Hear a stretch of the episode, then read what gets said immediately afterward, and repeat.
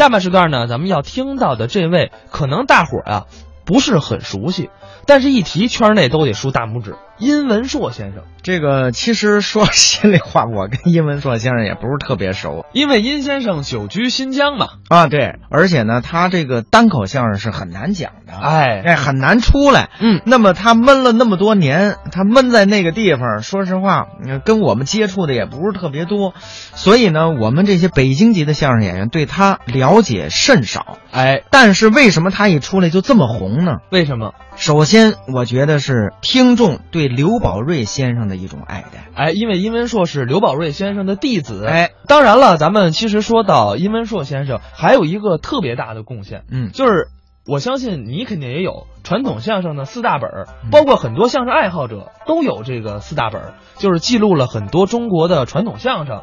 那么这些相声很多呀，都是由殷文硕先生整理或者口述的，所以说很多的资料都是出自殷文硕先生的手里。而且大伙儿可能对殷文硕先生的还有一个印象，就是他把刘宝瑞先生未完成的那个《君臣斗》给完成了，大概有二十多集。当然了，这个我们要播。那就得播一个多星期都播不完，所以呢，如果大伙儿有兴趣，可以上网啊去查一查。咱们接下来就来听一段殷文硕表演的小段儿，叫《家务事》。这单单口相声就说一个小笑话啊，在民国初年呢，山东有一个大军阀叫做张宗昌，这张宗昌啊有仨不知道，呃头一样呢，呃他有多少钱不不知道，那没数了；二一样，呃他有多少兵也不知道，呃怎么呢？旧社会，那兵营就净吃空名的。三样，他有多少姨太太也不知道。他有一个第九房的姨太太，叫做胡学芳。这胡学芳有一兄弟叫胡学仁。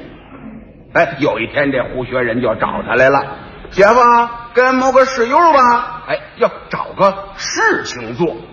他他就问了，那么你要干什么呢？这胡学仁说了，那个。给俺来个军长当当，嗯，要要当军长，就问他那那你会当吗？他一撇嘴，那有嘛呀？不就是枪毙人玩吗？嗯，枪毙人玩，那那谁受得了啊？哎，干这样的，先呢，你你到兵营里头啊去当个班长，然后呢升为连连长、团长、旅长啊，师长就咱慢慢往军场上混。于是啊，就委派他到直属警卫团二连三班当一个正班长。那年月呀，一个班除了正副班长，管十个兵。呃，他是张宗昌的内心呢。这副班长啊，就在屋里把这十个兵集合起来，让他在队墙讲讲话，以示欢迎。他往队前一站，来了一句。啊，弟兄们，大伙儿歘这么一立正，啊，请稍息。哎，这头一句说的还真不错，往下您再听，哎，可就不说人话了。啊，他就说，弟兄们，大伙儿歘一立正，啊，请稍息。我呢是张督办派来的，张宗昌呢是我姐夫，我呢是他小舅子。嗯。大伙心说：“你提这干什么呀？”我呢，来请你们当班长，咱们全班人啊啊，好比是一家子。大伙一听高兴了，一家子，亚赛兄弟，亲如手足，这这准错不了啊啊！怎么往下听？咱们全班人啊，好比是一家子，那么我呢，就好比是你们爹。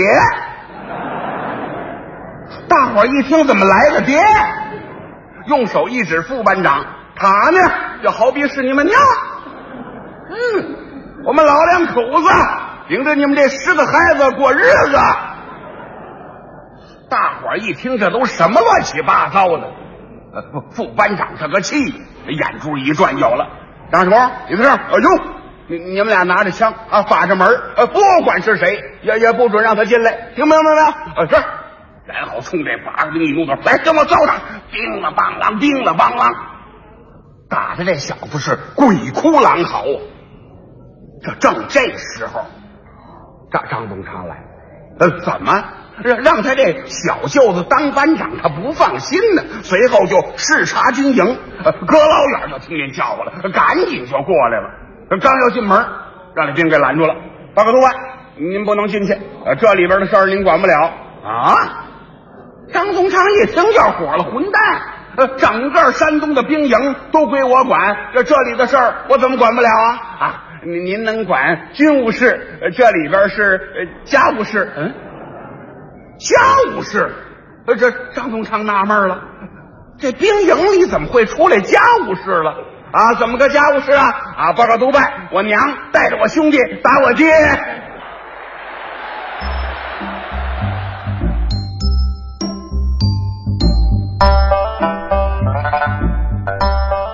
刚才是殷文硕表演的小段儿家务事。